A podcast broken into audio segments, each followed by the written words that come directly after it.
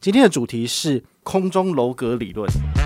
欢迎回到我们的宝可梦卡好，股票商品的内在价值。好，比如说你觉得可口可乐它的价值其实……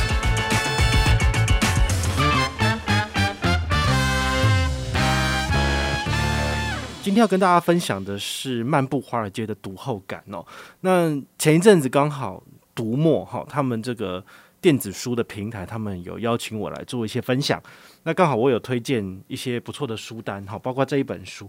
那这本书呢，它其实是呃散户进场前一定要读的指南，哈。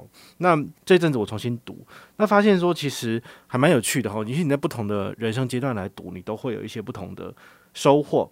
那我来跟大家聊一下什么叫做空中楼阁理论哈，因为其实在投资里面有很多不同的学派啦。那一开始呢，其实像华伦巴菲特他们比较注重的是所谓的磐石理论。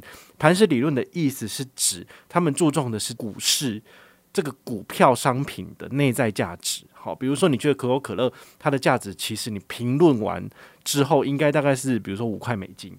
那它如果股价跌到四块美金，你就可以进场。如果它是六块或七块美金的话，基本上就是高于你所评定的价值，你就不应该进场。好，所以呢，他们都会趁比如说股市恐慌的时候进场去到处捡便宜。那等到股市回温的时候，其实呃它的价格就水涨船高了。那只要你没有卖出，其实你都是赚钱的状态啊。好，所以这就是磐石理论的这个信奉者他们所最主要的理论依据。那另外一个相反的哈，就是所谓的空中楼阁理论。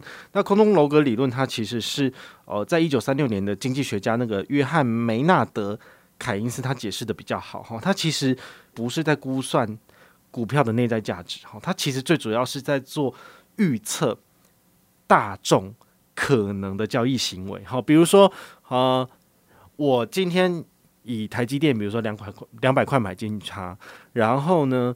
我期许它未来可能可以上涨到五百块钱，那么后来就有人不断的进场去购买三百、五百、六百，然后上次最近一次最高好像是六七九嘛，好，所以呢，你只要有人慢慢的进场跟堆高，那么其实早先上车的人就可以下车了，好，所以他们是用这种方式来做所谓的，这有点类似像是投机交易了，好，所以其实最近还是有很多这样子的状况。我简单举个几个例子哦，从最早的这个第一个例子哈，像荷兰它的郁金香狂热，不知道你有没有印象哈？在西元十七世纪的时候，好，因为郁金香呢，哈，它其实算是一个应该是买来然后就是种植，然后看起来漂亮的一个庭园植栽而已嘛。但是呢，呃，有一些郁金香它有时候会受到病毒的感染，所以它会有一些奇特的花纹或者是比较特殊的变种出来。那就有一些行家，他们会觉得哇，这好漂亮，我想用比较高的价格去收购。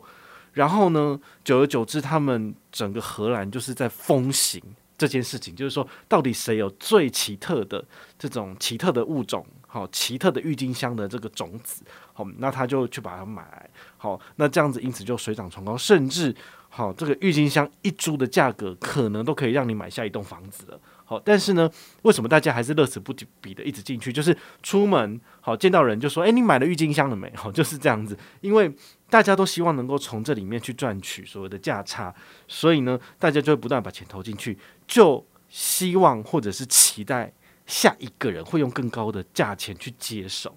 可是他最后还是整个崩坏了，就像泡沫一样。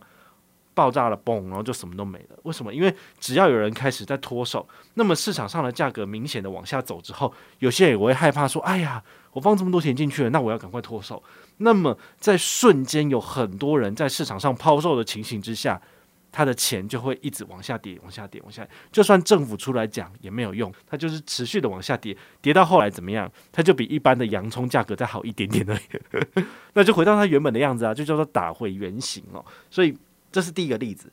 其实人类真的可以从历史里面去学习到所谓的教训吗？啊，其实没有，因为再往后一点点，好，比如说南海泡沫，在英国也发生一样的情形。我们都知道，其实十六、十七世纪的那个英国哈，这个东印度公司哦，在欧洲的部分，他们其实都是不断的在航海，然后呢，往印度或者是往东亚的方向去做呃所谓的运送物资或者是掠夺。那他们每次就是一趟船运回来之后，就可以赚很多钱。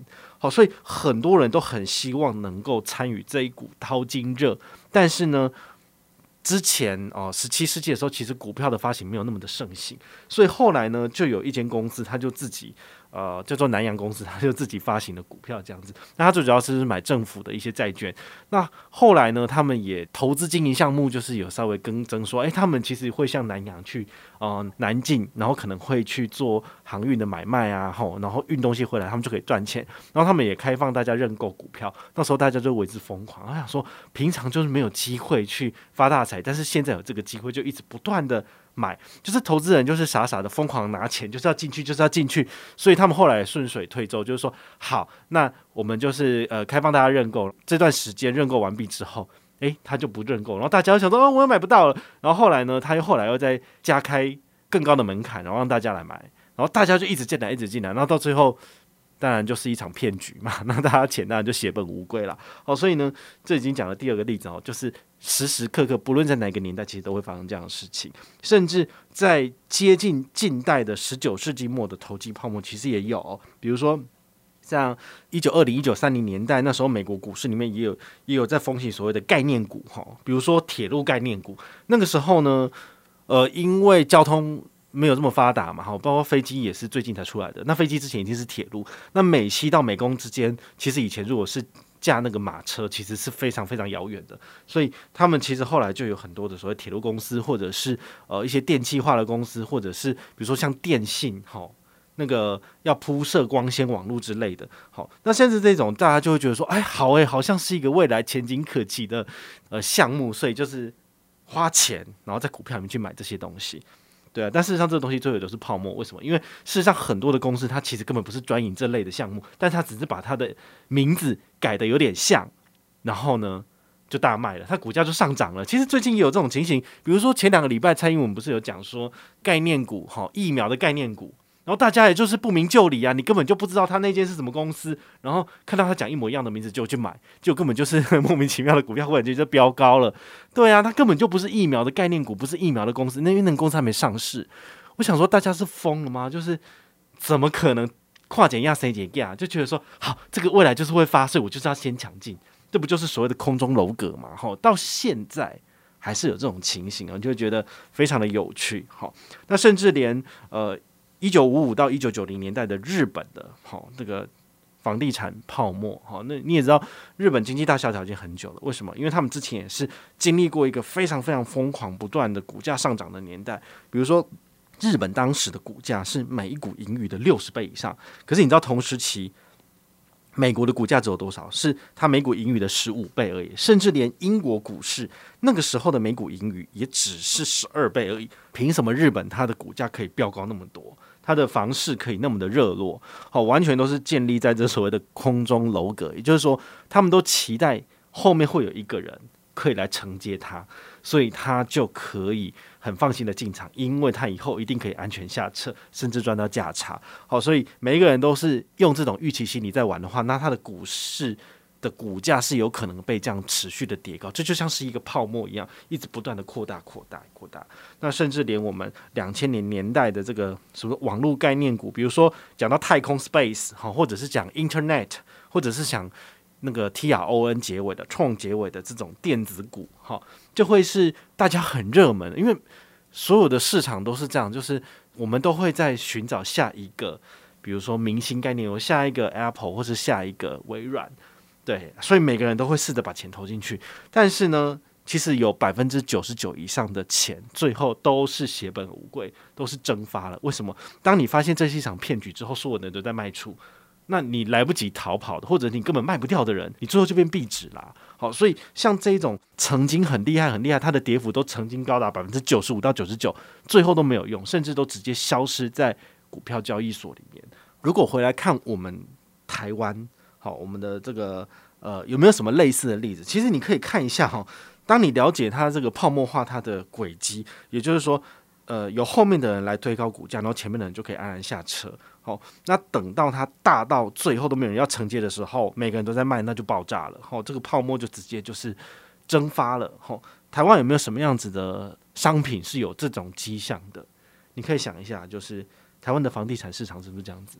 好，房地产市场其实它非常的热哦，就是说每个人都在期待，我现在买了房子之后，下面一个人来承接会更高的价格。好，你买了，比如说一千万的豪宅，诶，不算豪宅，就是一千万的这个商品好了。那最后你希望承接的是一千两百万，那你赚多少？你转手就赚百分之二十了。好，所以为什么要去课这个所谓的房地合一税的原因，就是怕这种呃有人只是单纯的在。就是叫做投机嘛，好，就叫投资客。好，那你想要了解更多就是台湾房市的部分，你是可以去看那个 Sway 哥他的平台哈，那个房市观测站其实有讲到更多啦。好，那你也可以想一下，在老一辈，我们的爸爸妈妈那个年代，为什么他们可以买房子？他们的薪水可能三四万，哈，其实比现在的平均薪资还要高。那那时候的一碗卤肉饭多少钱？十五块、二十块。现在一碗多少？三十五块，可能买不到。哦，对，然后呢，他那时候的房价是多少？一百万到五百万，其实就可以买到了。好，所以现在的年轻人如果要买同样地段的位置，你没有一千五百万，没有两千万，你真的买不到。在台北市，对啊，那年轻人现在薪水多少？两万到三万，那你不吃不喝五六十年，你也不可能买得下来。好，所以这件事情其实就会造成，呃，年轻人真的是没有办法去买这么高价的房子，但是这些房价都是居高不下。好，这就，是已经有接近这个有点泡沫化，但它为什么还是没有完全的爆炸？当然是因为这些投资哥他们可能觉得说，哎，反正我不缺钱，我钱就放着嘛。好，那就那个数字就摆在那边啊，对啊。那但是呢，这种一天它一定会产生这个泡沫化的情形哦，所以你们也要特别去注意，就是空中楼阁理论不是只是针对证券哈，就是股票而已。其实在任何的呃商品上面都是有可能发生的。黄金有没有可能？有没有比特币？有没有可能？比特币有没有可能是一个即将爆炸的微爆弹？好，你可以去思考一下，它这个加密货币的部分，它是不是有某些已经泡沫化的情形？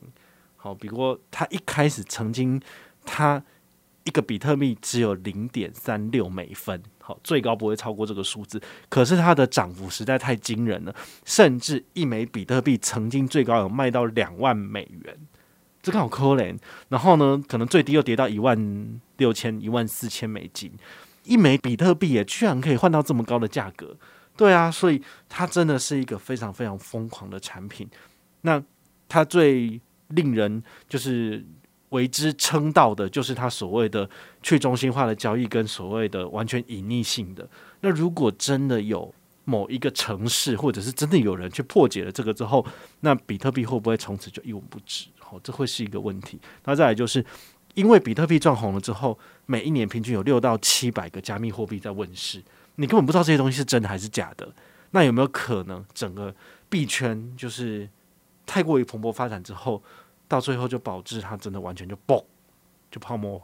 这都是有可能的哦。所以今天跟你介绍的空中楼阁理论，你有兴趣，你可以再去找《漫步华尔街》这本书去阅读更多，那就可以了解。更多相关的细则，然后呢，你也可以去重新去形思一下，到底你的投资策略是真的投资吗？还是说你是投机？你就是基本上要去找一个比较低的，然后后来有人承接就好了。好，那如果你是这样的话，也要请你特别注意哦，就不要成为最后那个未爆弹，然后把自己炸得粉身碎骨，因为这样子是很可怜的，好吗？我是宝可梦，我们下回再见，拜拜。